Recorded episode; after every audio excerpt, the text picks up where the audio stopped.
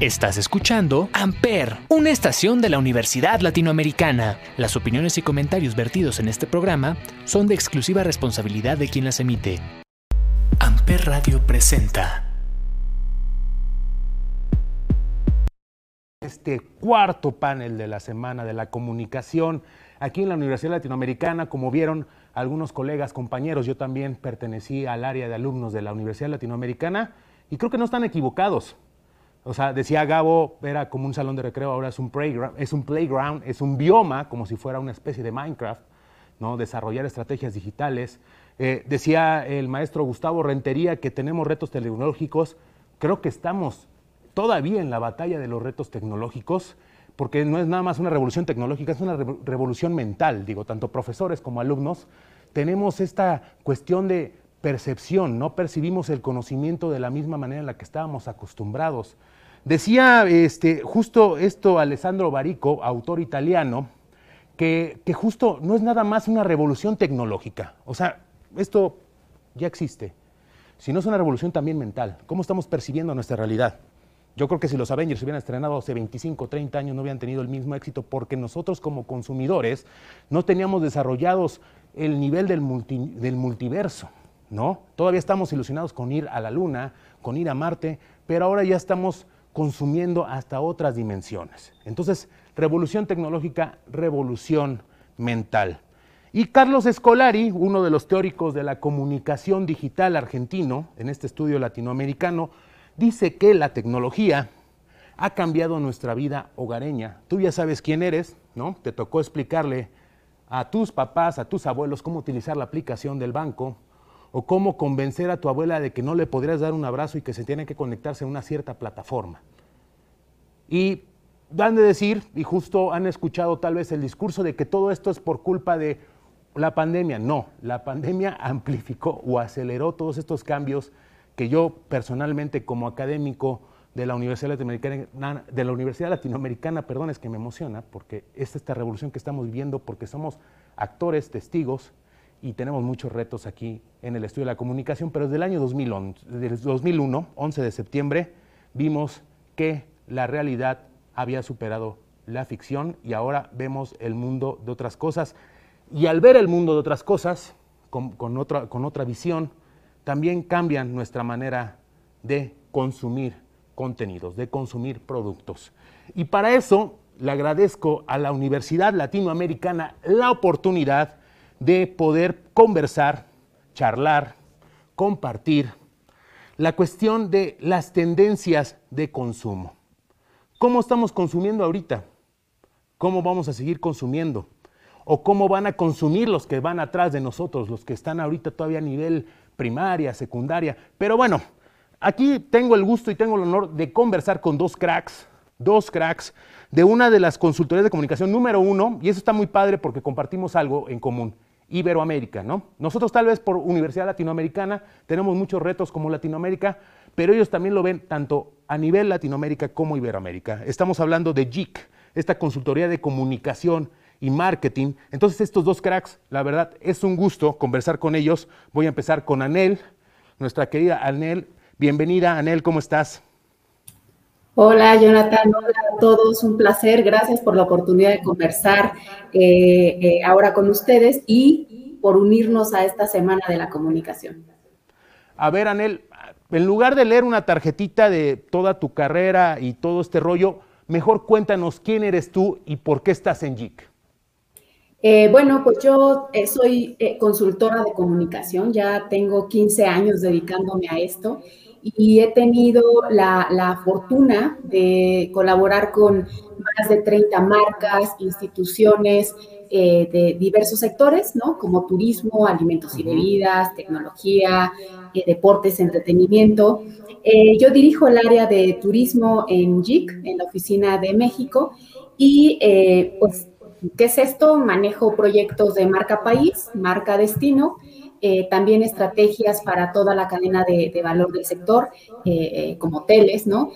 porque cada una de estas áreas, bueno, de, de, estos grupos tiene desafíos particulares. antes de Llorente Cuenca estuve en Grupo Televisa, un poco más de, seis años, Em, y bueno, yo estudié comunicación en la Universidad Nacional Autónoma de México, soy egresada de la Facultad de Ciencias Políticas y Sociales. También eh, hice un eh, diplomado en periodismo digital por, por el TEC de Monterrey y actualmente eh, curso la maestría en gestión de desarrollo turístico por la NAWAC y la OMT, así que estamos em, eh, eh, en estos diferentes sectores, porque algo muy importante que quiero puntualizar, no es lo mismo hacer la comunicación de un banco que hacer la comunicación de una marca. Entonces, en JIC justamente trabajamos por áreas de especialización, ¿no? Y esa es un poco esta tarjeta de, mi, de mi perfil. Y aparte, lo que está curioso y, me llamó mucho la atención, este Anel, es que dices, o sea, soy consultora en el área de turismo, pero no sé, digo, espero, pero, o sea, te, estás ahorita especializada en el turismo, pero no has tenido vacaciones. Porque el consumidor ha cambiado en 365 días sobre si se va o no de vacaciones o si se va a vacunar a otro lado. Entonces son diversas estrategias que yo creo que después de que termine esto necesitas unas merecidas vacaciones, ¿no? O, cómo ha sido este, este, esta cuestión del turismo. Totalmente, porque quizá, bueno, pues a raíz de toda la pandemia sanitaria, esa estrategia y esa venta comercial que se hacía de los destinos, eh, tuvimos que emigrar, ¿no? A ser muy empáticos, pero eso no quería decir que paraba la comunicación, ¿no? Porque hay una parte de esta conexión emocional que no puedes perder. Diversos estudios nos han, em, pues nos han dicho que eh, las, las instituciones, las marcas que han estado cerca del consumidor durante este tiempo, eh, van a ser las que permanecen en su mente y seguramente las primeras que van a elegir al momento en el que decidan viajar. por eso vimos muchos webinars y diferentes iniciativas virtuales de las diferentes, eh, de, hoteles, de, bueno, de todos los prestadores de servicio, eh, para conectar emocionalmente con, con, con estos viajeros, ¿no? Pero en efecto, vacaciones en turismo no ha habido. Exacto. Les digo, es paradójico. Y para todos los que están interesados en la comunicación y su estudio, créanme que el calendario de un especialista en la comunicación, ya sea la oferta de entretenimiento, la oferta de turismo, como en este caso es de Anel, las vacaciones son raras, ¿no? O sea, no, no, no vivimos al paralelo de los demás. O sea, estamos como, como, lo he comentado, yo creo que el estudio de la comunicación es, eres el emisor, eres el receptor, pero también es el mensaje dentro del mensaje. Esto lo vamos a discutir más o menos un poquito más, Anel, en, eh, eh, en el desarrollo de las tendencias de consumo, pero te deseo que tengas próximamente unas vacaciones porque sí te las mereces, porque quieran o no, también la comunicación en este último año ha sido el primer frente de batalla en muchas cosas. ¿eh? Por eso ahorita Anel nos dijo las emociones. Nos da miedo estar solos, buscamos libertad, pero al usuario le da miedo estar solo y quiere crear vínculos. Tú ya sabes quién eres, siempre me encanta decir tú ya sabes quién eres, pero tú ya sabes quién eres, mi queridísimo Hugo, otro crack de JIC. Hugo, ¿cómo estás? Bienvenido aquí a esta mesa de análisis sobre tendencias de consumo. Pues más que encantado, la verdad, en estar en esta semana de la comunicación de la ULA y emocionado y la verdad ansioso de platicar contigo, Jonathan, y con Anel, em, de cómo precisamente la pandemia, como tú bien dijiste, aceleró muchísimas cosas y ha em, puesto sobre la mesa eh, muchos eh, mitos que había antes sobre el consumo y bueno, pues cómo eso ha redefinido todo. Pero a ver, Hugo, ¿cómo terminó Hugo con estos lentes, con esta creatividad que se ve que tienes un branding personal bien definido en una agencia como JIC? Uf, eh, mira, yo tengo 20 años eh, justamente como consultor. Eh, inicié en el 2001 en, una, en, otra consultoría que hay de bastante renombre a nivel mundial. inicié yo como un un proyecto y un experimento ahí raro de cuentas especializadas en consumo y cuentas especializadas en farma. Em, yo soy eh, egresado del TEC de Monterrey en comunicación, después hice algunos cursos de producción de documentales en la Universidad de La Habana, eh, de publicidad, marketing y RP en la Pontificia Comillas de Madrid. Y después em, empecé a desarrollarme de una manera independiente pero eh, siempre yo he tenido un, la verdad soy alguien bastante inquieto. Me gusta mucho averiguar e informarme de muchos temas. Entonces, a pesar de que migré hacia el lado del cliente ¿no? y, y, fungí como el responsable de comunicación y relaciones públicas para Vice Media, ¿no? que es un, gran medio que identifica muy bien eh, las comunidades que hay eh, en los distintos países donde, donde, donde em, ejerce la comunicación y el periodismo.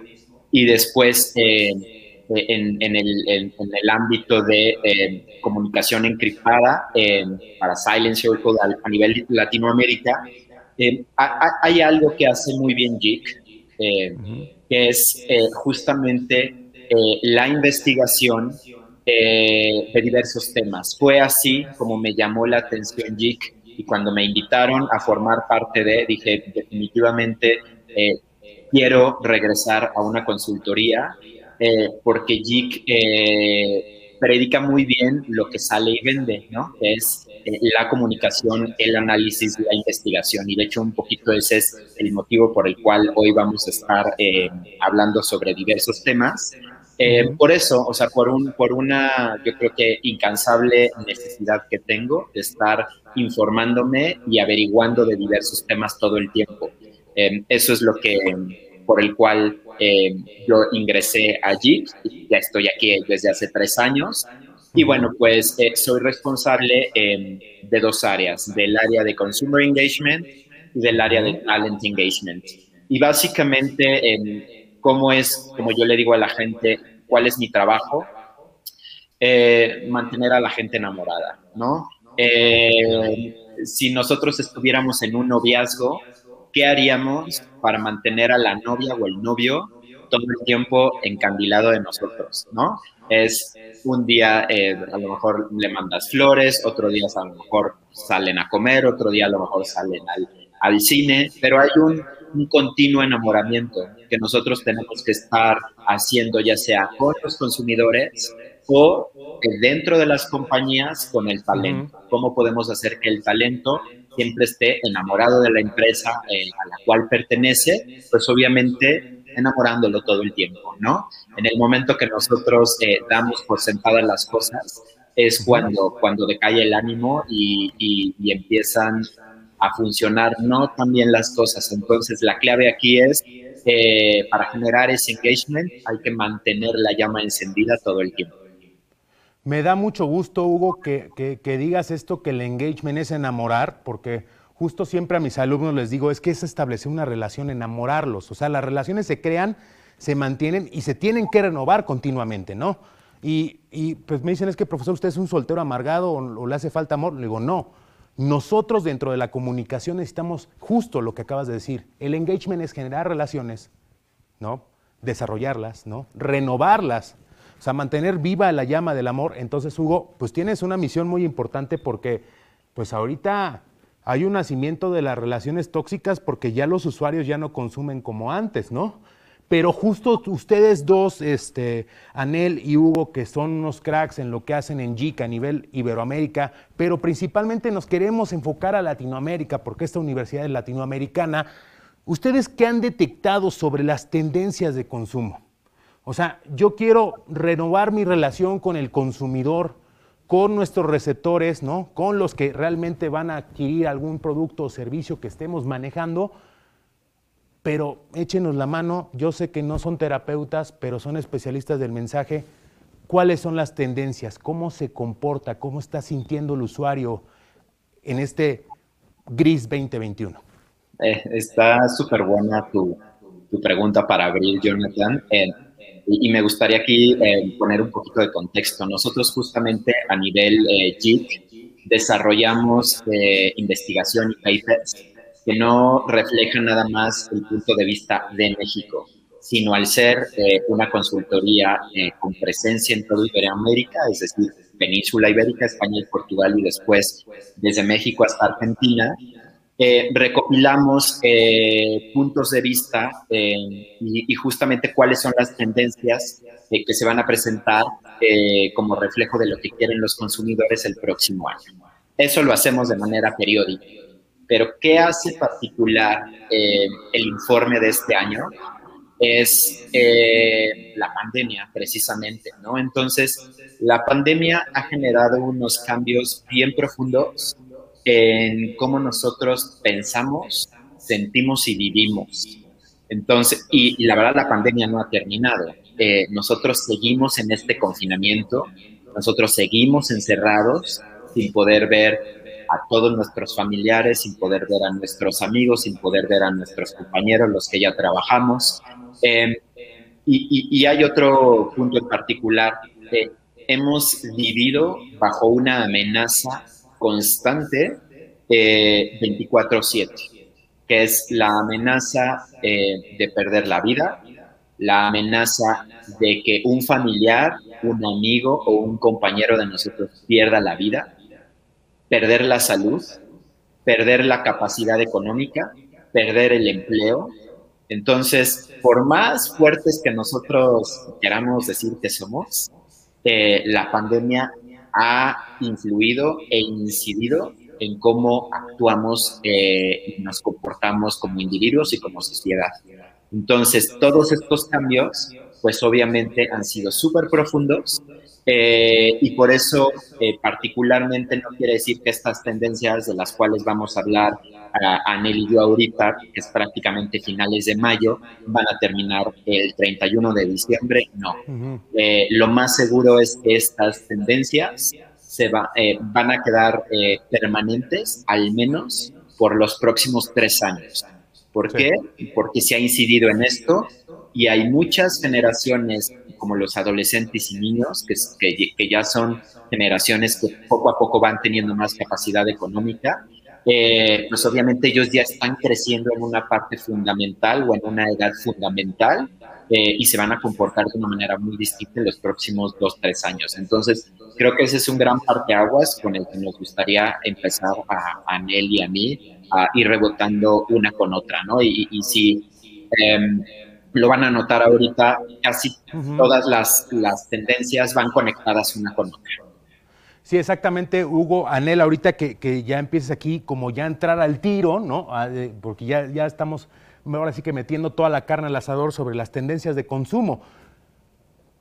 Tanto emisor y receptor, y las personas que tal vez ya me conocen van a decir, este ya va a empezar con su rosario, emisor y receptor son diversos. Somos personas diversas. Ya no nos interesa ni las etiquetas ni los moldes. Buscamos una cierta libertad de nuestra manera de expresarnos, de vivir. Comunicamos en una inestabilidad, como tú lo acabas de mencionar, Hugo, estamos en un momento de inestabilidad que no sabemos si va a llegar Godzilla o va a llegar una, una alienígena a invadirnos, ¿no? O sea, ya esto ya no nos va a sorprender, pero tenemos que adaptarnos. Comunicar es un vehículo de supervivencia para nuestra socialización, para nuestra existencia. Y tres, pues también adaptar los formatos, ¿no? Porque no todos los usuarios tenemos el conocimiento, ¿no?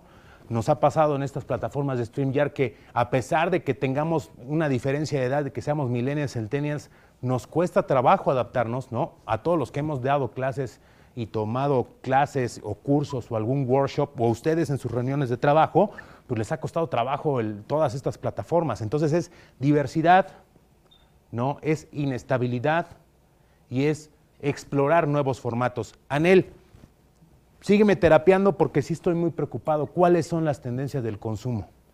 ¿Cómo puedo cautivar a nuestros usuarios a nivel Latinoamérica?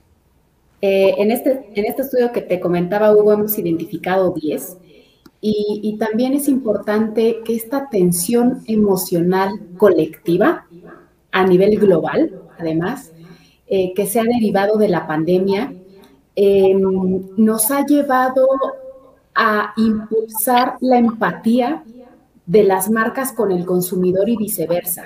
¿No? Entonces, este es el común denominador que observamos en estas, en estas tendencias y me gustaría empezar por la número uno, no, no en orden de importancia, sino un poco para ir contando de, cada una, que es salud mental, ¿no? Em, eh, las enfermedades mentales, las enfermedades em, relacionadas con la salud mental eh, habían sido un estigma, ¿no? Incluso también habían sido, eh, pues había, se había sufrido, ¿no? De discriminación durante largo tiempo, pero la realidad es que están saliendo a la luz, ¿no? Eh, ahora es un tema que ha pasado de ser un tabú a ser un protagonista en redes sociales, ¿no? De manera abierta, transparente, en esta era de la hipertransparencia en la que, en la que vivimos desde, desde antes de la pandemia.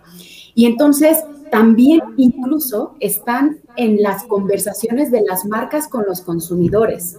Eh, por ahí nos dice la OMS un dato para tomar en cuenta como referencia, ¿no? 450 millones de personas sufren de trastorno mental o de la conducta y alrededor de un millón de personas se suicidan cada año. Si a esto le sumamos eh, todas las afectaciones ¿no? que, va a haber a raíz de, la, de, esta conmoción emocional por la pandemia, seguramente los datos van a ser eh, mucho mayores.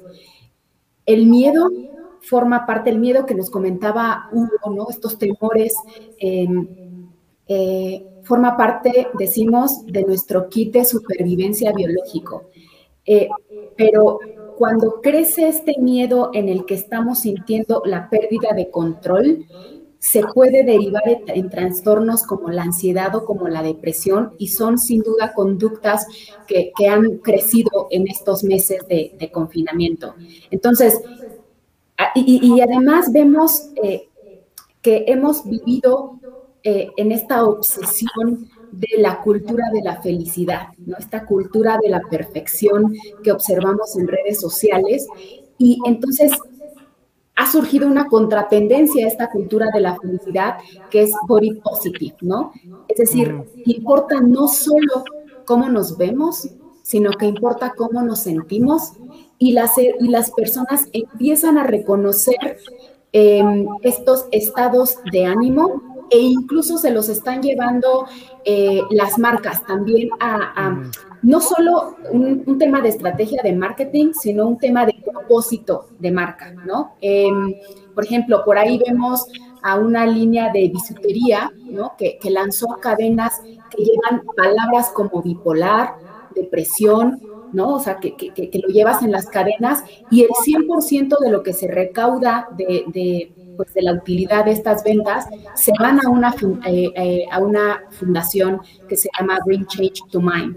Entonces, eh, estamos en este sentido en la misma línea de empatía y de cómo en conjunto hacer un reconocimiento sin discriminación de las conductas mentales. Exactamente, Anel, y justo en esta conversación que hemos tenido y principalmente que se ha detonado a partir de, de este confinamiento, porque digo, seamos neta, o sea, seamos neta, o sea, todo esto que estamos platicando de las tendencias obviamente se dispararon con, lo que, con, los, con el fenómeno pandémico de, 2020-2021, pero siempre han existido. O sea, nosotros que digamos somos de una generación en común, somos millennials, ¿no? nacidos en los 80, casi a la primera mitad de los 90, nos empezaron a decir que éramos los niños que queríamos, o los adultos que queríamos jugar a ser niño, que éramos, empezamos, éramos como los primeros de la generación de Mazapán, ¿no? Porque obviamente las generaciones antes de nosotros, pues les tocaron pues, ser fuertes, ¿no? Les imponían esta fortaleza.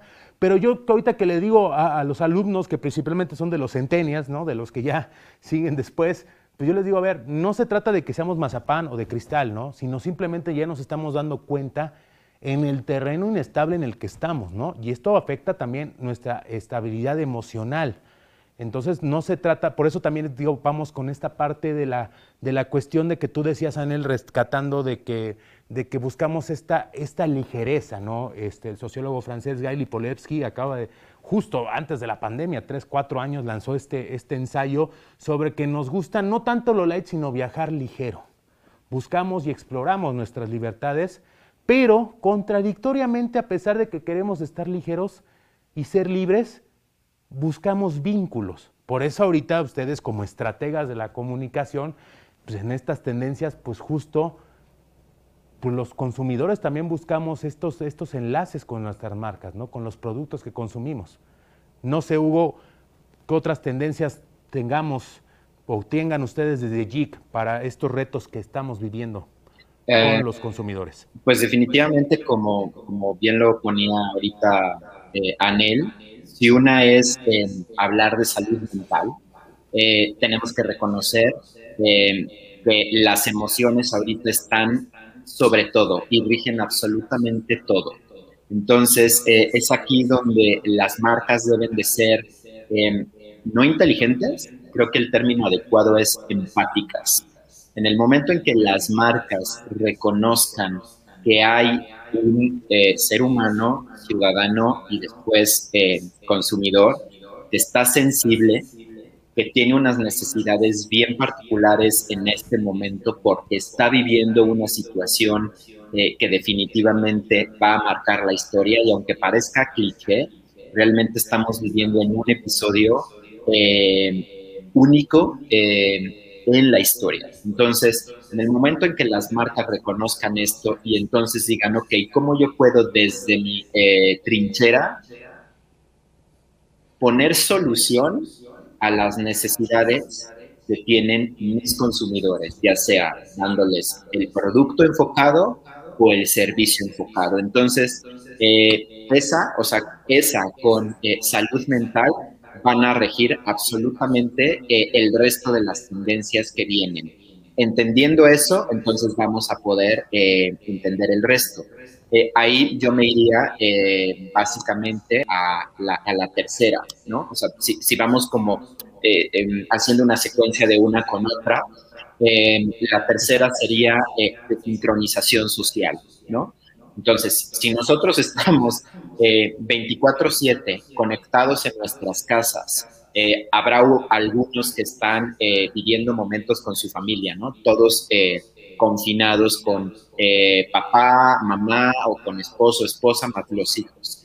¿Qué pasa? Pues entonces tienen que combinar sus labores profesionales, pero al mismo tiempo ser papás o ser hermanos o ser hijos y estar atendiendo a toda la familia al mismo tiempo mientras trabaja. ¿Qué pasa eh, en esos momentos? Pues entonces a lo mejor el rato libre que yo tengo para realmente enfocarme en mi trabajo va a ser a las 11 de la noche, porque es cuando ya estoy libre y es cuando eh, eh, los niños a lo mejor ya están acostados.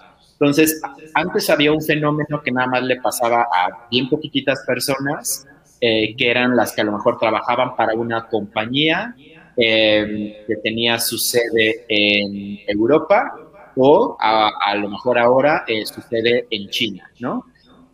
ahorita lo que está pasando es prácticamente eso, pero en el mismo uso horario, ¿no?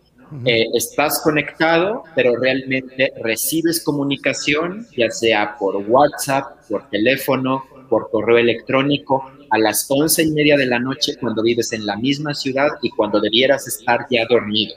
Entonces, todo ese, eh, ese desajuste que está pasando eh, provoca un jet lag social, ¿no? Entonces, ¿qué pasa cuando tienes un jet lag social?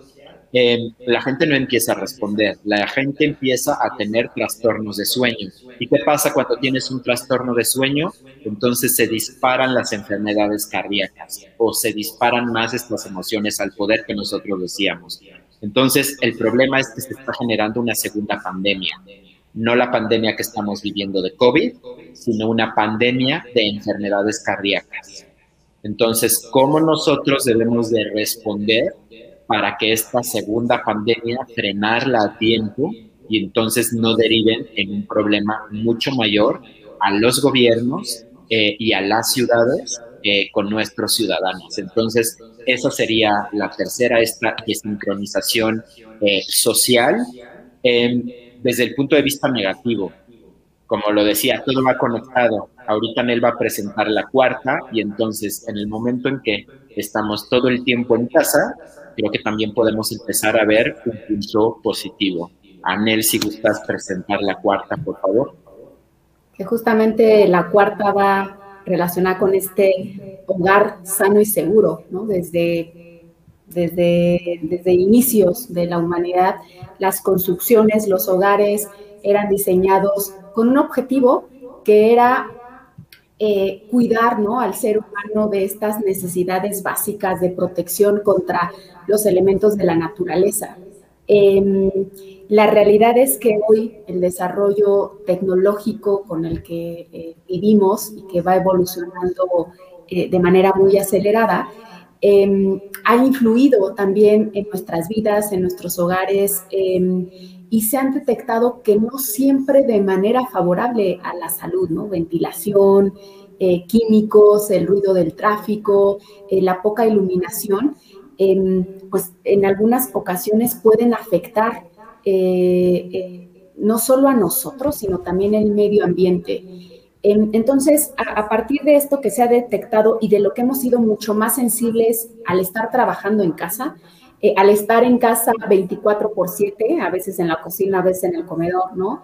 Em, han surgido nuevos estándares de construcción eh, en, estos pues, últimos años, insisto que se ha acelerado a raíz de la pandemia, em, tomando en cuenta que eh, el siguiente paso en la arquitectura, en el diseño, es pues esta arquitectura sostenible y ecológica para realmente tener eh, en el, bienestar de las personas y del medio ambiente en el centro del diseño.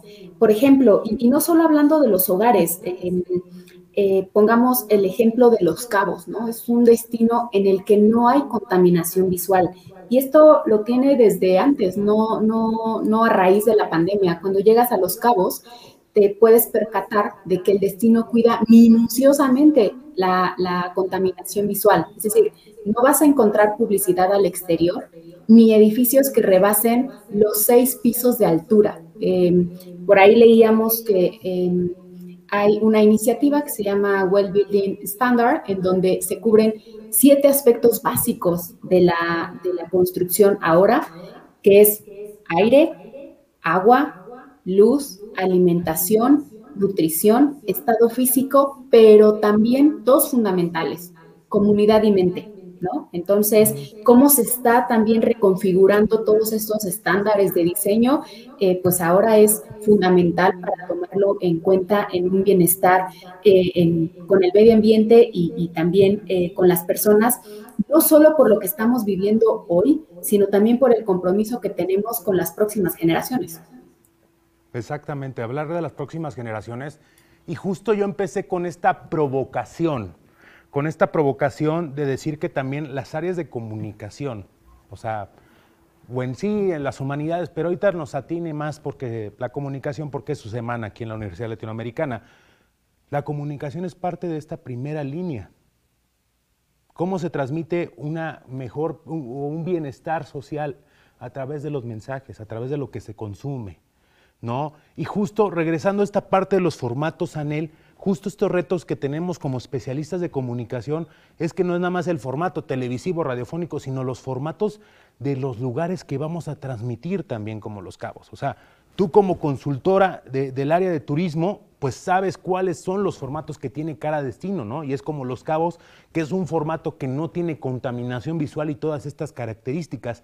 Esto está súper interesante. Seguimos aquí transmitiendo en, este, en esta mesa sobre tendencias de consumo en la Semana de la Comunicación de la Universidad Latinoamericana. Y si quieren ser parte del orgullo ULA, en este orgullo, en, este, en sentirse orgullosos no nada más de la institución, sino de los grandes retos que están escuchando con estos dos cracks de JIC, pues visiten ula.edu.mx, ahí tenemos una diversidad de carreras dedicadas a la comunicación Estamos en búsqueda de influencers, de creadores de contenidos, de analistas de los mensajes, de estrategas, estrategas, eh, de relacionistas públicos, de cineastas, y tenemos esta parte de la comunidad, como nos decía él, somos una comunidad de creativos que estamos siendo parte de la historia. Entonces, si se quieres subir a este tren de la historia, para no decir otra palabra, porque si no me regañan aquí en la universidad, visiten ula.edu.mx y seguimos aquí con Anel y Hugo de G Comunicaciones, salud mental, comunidad, nuevas socializaciones en casa, en los espacios donde compartimos. Pero continúen, estamos hablando sobre las tendencias de consumo en esta parte de investigación constante que hacen los cracks de JIC y que Anel y Hugo nos están compartiendo en estos momentos para conocer el consumo a nivel Latinoamérica. Hugo.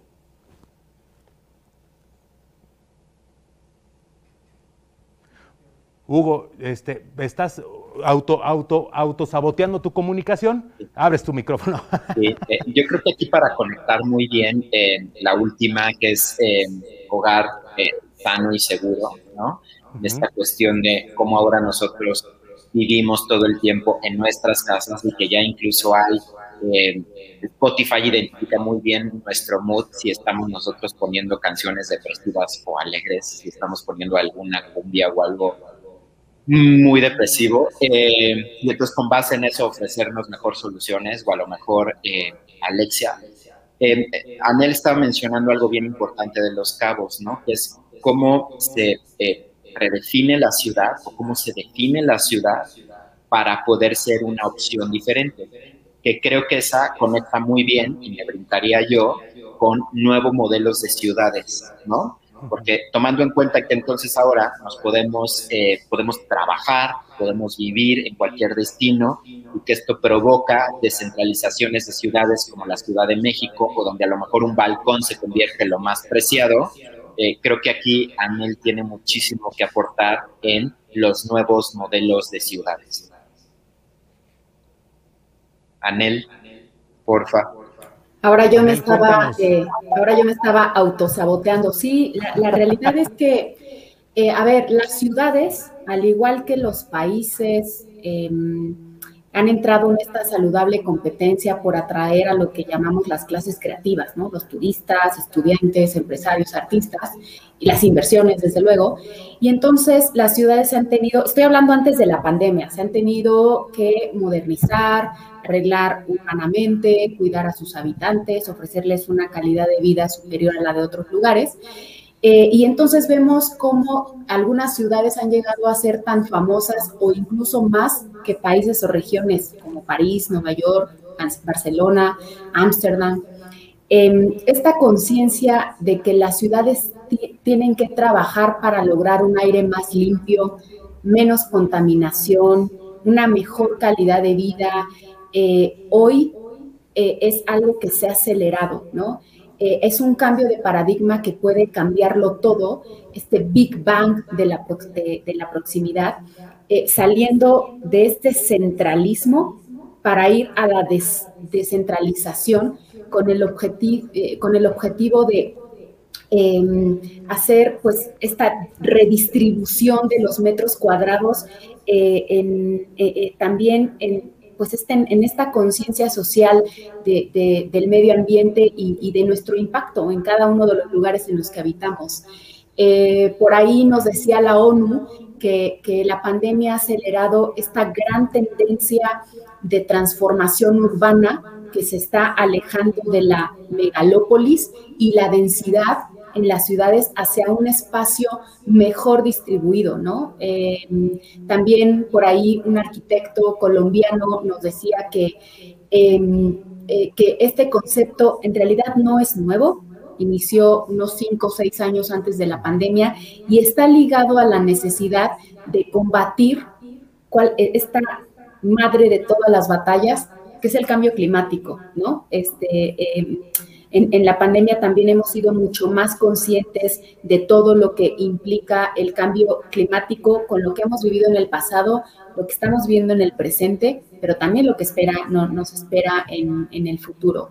Entonces, eh, decimos que pues a raíz, como una tendencia que ubicamos en este 2021, han cambiado nuestros hábitos, nuestras creencias, nuestras actitudes, estamos redefiniendo los estilos de vida y va a ser esencial para las marcas, para los destinos, para los países, el comprender, eh, el, tener una comprensión profunda del, del nuevo ser humano que es cambiante por completo. Y aquí quiero hacer una pausa. Antes, en 2019, teníamos muy ubicado a nuestro buyer persona, de los destinos, de las marcas y de las instituciones, ¿no? Hoy estamos en esta etapa de reaprender lo aprendido. Eh, y es aquí donde las nuevas tecnologías, Big Data, inteligencia artificial, pues juegan un papel fundamental. Hoy tenemos que volver a conocer a este comprador, volver a conocer a este turista eh, en las diferentes etapas, antes, durante y después del proceso de compra, no solo para conectar mejor con él, sino para entender cuáles son sus motivadores, ¿no? Eh, y bueno, pues un poco, yo podría extenderme mucho más en, en, esta, en esta tendencia, pero eh, adelante, Hugo, por favor. Pero, pero rápido, antes, ah, gracias Anel, Hugo, pero esta parte del buyer persona es muy importante y ustedes que son los expertos aquí me pueden corregir. Yo obviamente, yo nada más soy alguien que, que le gusta improvisar y le apasiona la comunicación, pero el buyer persona es esta creación de un perfil a partir de diversos usuarios para conocer o eh, tener una introspección de cuál es su historia, cuáles son sus emociones, cuáles son este, los elementos que, utiliza para, para una toma de decisión en algún momento, pero el buyer persona, a mi gusto, es realmente echarte un clavado con el usuario creemos que, no sé, este, yo creo que en estos puntos que nos han dado de los espacios, de los nuevos modelos, es ya no se trata de pensar por el usuario, ¿no? Sino pensar con ellos, ¿no? Estar cercanos. Hugo, perdón por la interrupción, pero es que pues, ustedes me están llenando de alegría yo sé que yo estoy sufriendo insomnio también por estas cosas que hemos hablado y me están despertando y me están haciendo la tarde, pero justo por eso quería hacer esta, este paréntesis. Hugo, continuemos con las tendencias. Gracias. Sí, eh, no, ni te preocupes, nosotros encantados. Eh, yo me voy a aventar con dos al hilo, eh, si gustan para dejar a Anel con otras dos al hilo.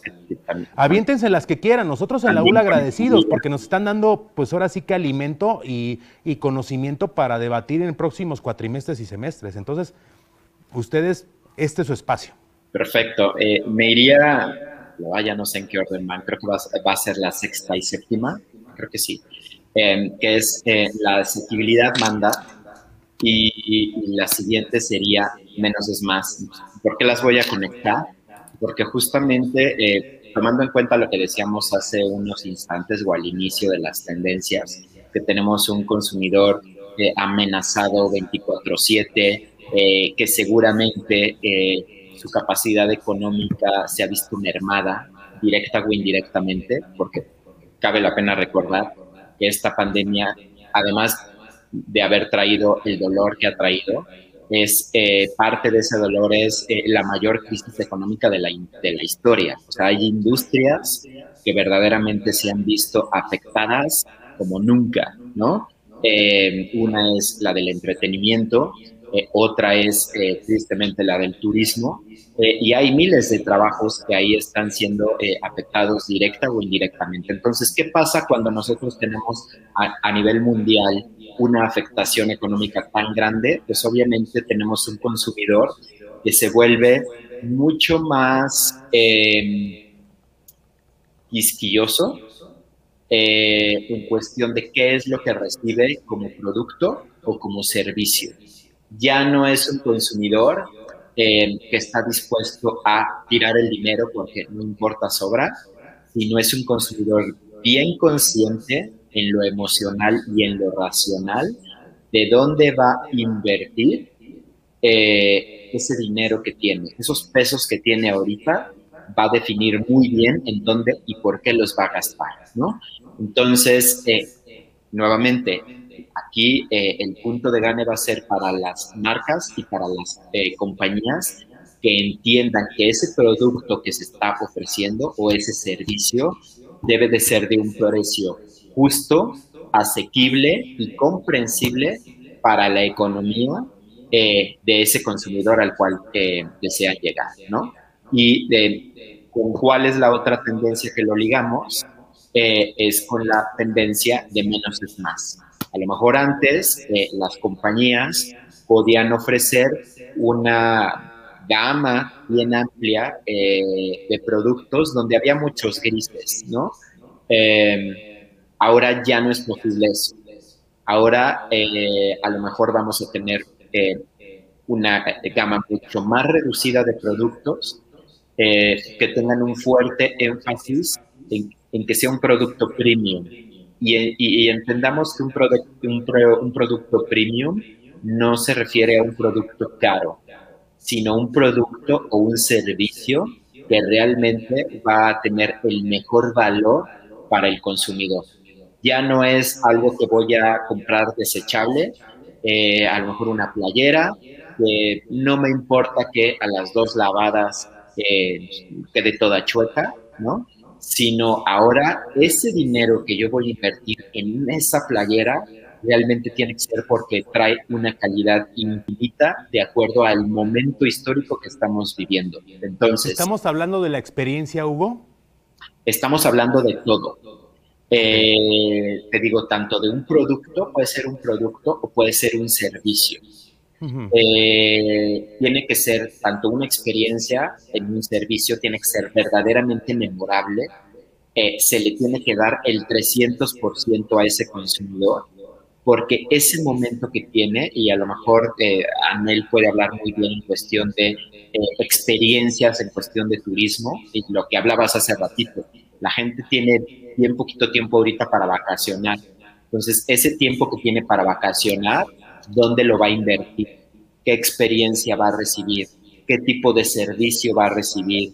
Eh, ¿Cuán eh, eh, cuánto va a ser moldeable esa experiencia que, va a poder experimentar el consumidor. Entonces, si tomamos en cuenta asequibilidad y simplificar y dar la mejor calidad al, al consumidor por parte del producto o el servicio, pues entonces también aquí son dos que rigen muchísimo. Y a partir de ahí, cedo la, la palabra a Anel para que hable por lo mismo de cultura de cancelación y creatividad. Gracias, Hugo. Pues sí, a ver, cultura de cancelación, ¿qué, es esto? Pues es esta práctica en la que el usuario empoderado le retira el apoyo a una marca o a una persona em, eh, como un castigo, ¿no? Eh, por acciones con las que no está de acuerdo, eh, que no aprueba y, o que no representan causas genuinas o de apoyo a las comunidades. Esta cultura de cancelación, hoy más que nunca, las marcas, los responsables de las marcas, las personas que nos dedicamos a comunicación, tenemos esta labor titánica frente a la definición de lo que llamamos el rol activista ¿no? de la compañía, este propósito que tiene que estar inmerso eh, de manera proactiva y reactiva en las estrategias siempre y cuando haga sentido. Eh, las personas están generando más presión para exigir mayor coherencia eh, y representatividad. Doritos, ¿no? Es una marca que tiene este propósito de marca y lo lleva a su empaque. Em, entonces, eh, cada vez las marcas deben asumir esta posición sobre los valores y los fenómenos sociales que están teniendo alta incidencia en el contexto público, vemos, por ejemplo, ¿no? lo, que, lo que ha ocurrido con movimientos como MeToo, lo que también ha ocurrido con, con Facebook y este retiro de apoyo de, las marcas que, que, se ha dado de, desde el año pasado. Entonces, eh, ¿qué tenemos que hacer? Mantener esta escucha activa, mantener una mayor apertura para leer y comprender las conversaciones y valores que los consumidores defienden y exigen para las marcas, no solo hablando del pasado en, temas de un social listening, sino tratando de anticipar el, futuro con, técnicas más de Big Data y de inteligencia artificial. Y, qué padre cerrar con la última tendencia muy ad hoc, ¿no? Para, eh, para los estudiantes, que es esta era de la creatividad es que mm, la creatividad solo es de las personas que tienen pues esta mente, ¿no? Mucho más eh, disruptiva. No es cierto, ¿no? Eh, la creatividad en realidad dejará de ser, decimos, un modo de estar para pasar un modo de ser, ¿no? Em, eh, las, las, máquinas y el ser humano nunca han estado tan cerca. Ahora vemos a máquinas que están escribiendo notas y nunca se han eh, complementado tanto. Y justamente es esta cercanía en donde la creatividad va adquiriendo mucho mayor relevancia, porque nos dice el Foro, eh, el Foro Económico Mundial que, eh, que es exclusivo de los seres humanos y no puede ser sustituido por ningún algoritmo la creatividad, ¿no? reside además en cosas muy sencillas, en una conversación, en una planificación, en una toma de decisiones, en una reunión con, nuestros amigos o incluso en el, en el liderazgo. Em, incluso también lo vemos en nuestras familias, como eh, el año pasado eh, pusimos este gran componente de creatividad en, nuestra Navidad, en cómo celebramos el Día de las Madres, ¿no? O sea, como, eh, en cómo se dio eh, Reyes Magos, Santa Claus. esta, esta, vivimos constantemente con, estimulando la creatividad en mayor o menor medida y entonces hoy pues es, es una de las tendencias y, yo diría no solo presentes en, tendencias de consumo, hablando en términos de comunicación o de marketing, sino que la creatividad está inmersa en cada uno de los sectores. Exactamente, Anel, creo que dices esta cuestión muy importante de la creatividad, que no es nada más dibujar o hacer cosas estéticamente bonitas, sino ser prácticos, crear soluciones, ¿no? Como lo hemos visto con, nuestros familiares y con nuestros amigos, como decías, en la manera de interactuar en esta cuestión que nos ha tocado de, la pandemia, pero sí, la creatividad va más allá de lo estético, sino va a lo práctico y a lo que motive a comunidades a continuar siendo comunidades. Miren que, tenemos una, una, cuestión muy interesante, el mal de la comunicación y el mal de la vida y de todo, el tiempo.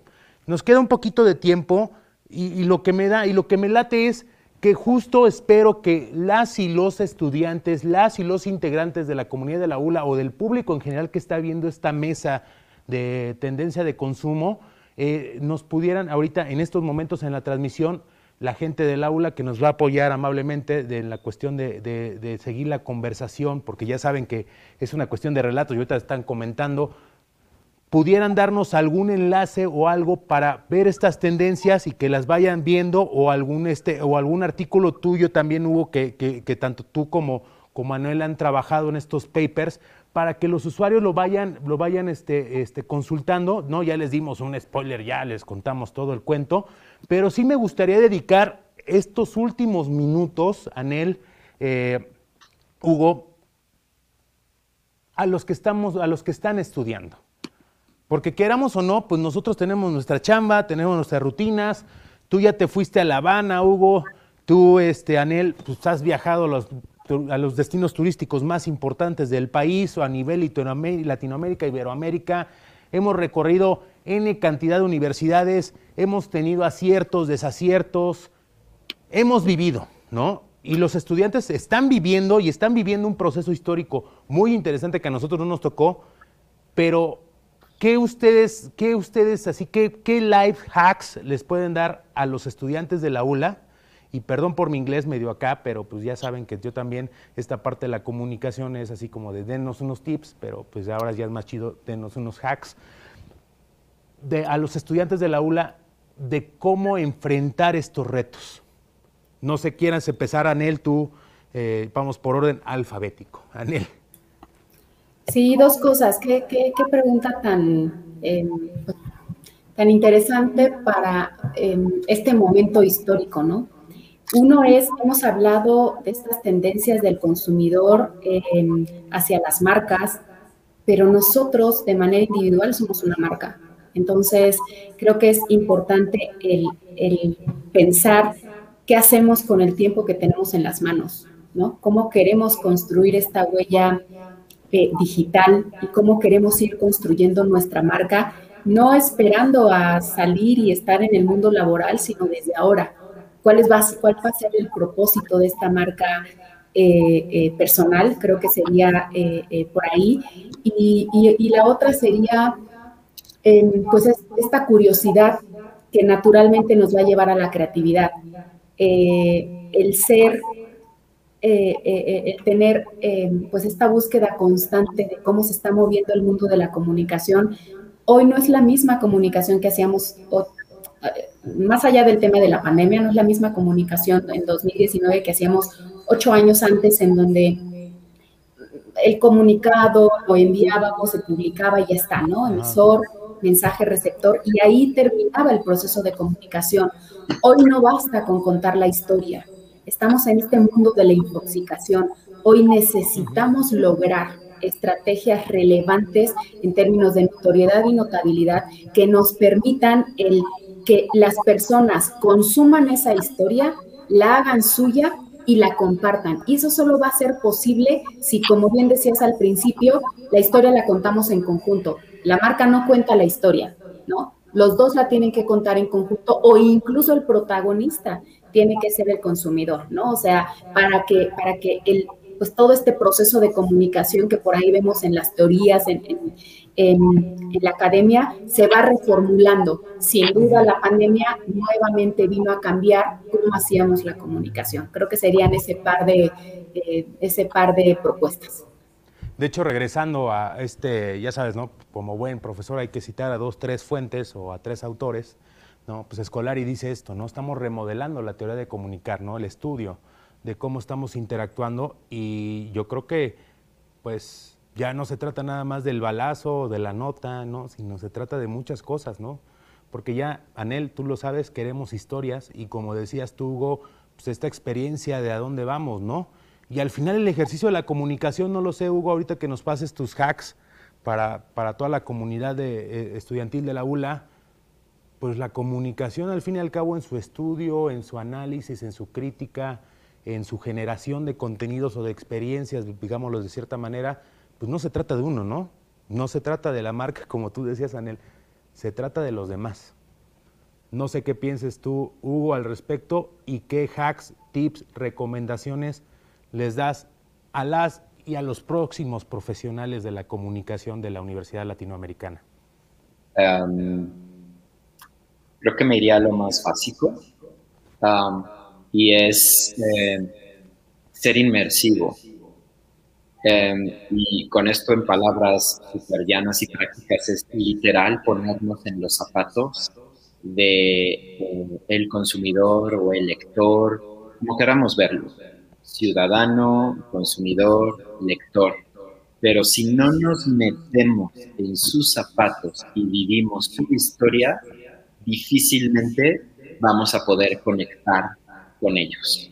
Eh, si no entendemos su realidad, si no vivimos su realidad, difícilmente vamos a lograr ese, ese punto de conexión y entendimiento. Entonces, creo que eso es lo más básico. En la medida que se haga eso, eh, vas a lograr tener este engagement. ¿Por qué? Porque lo vives, por ende lo entiendes, lo comprendes y entonces puedes eh, proveerle la mejor solución. Perfecto, Hugo, te agradezco. Justo es ponerse en el zapato del otro, acercarse al otro, escucharlo, no ignorar. Es estar cerca de la gente y por eso también en la ULA tenemos estos esfuerzos. Ya estamos, ahora sí ya me están ahorcando, me están amenazando hasta la nómina, mis queridos Hugo, Anel, pero espero próximamente, más allá del Zoom, del Teams o cualquier preferencia o, plataforma que usemos, vernos, darnos un abrazo, tomarnos un café y seguir conversando de los retos que tenemos. Entonces, pues bueno, a toda la comunidad ULA, muchas gracias que nos están siguiendo en la Semana de la Comunicación. Muchas gracias también a los usuarios que de otras comunidades se acercan, porque eso se trata también de conectar. Y si estás interesado y si estás viendo esto y dices, oye, ¿qué es la ULA? ¿Qué es hablar de comunidad? ¿Qué es hablar de los retos de Latinoamérica? Pues la carrera o la escuela de comunicación o la comunidad, mejor dicho, de comunicación, pues tiene relaciones públicas, tiene cinematografía, tiene manejo de redes sociales, tiene una diversidad de, maestrías también y una oferta para estos retos que, vamos a enfrentar o que ya están enfrentando cracks como Hugo y como Anel. Les agradezco muchísimo. Eh, amigos, ahora yo los considero amigos, son un par de cracks, se les quiere, se les agradece muchísimo a nombre de la Universidad Latinoamericana y nos vemos pronto. Amper Radio presentó Amper donde tú haces la radio.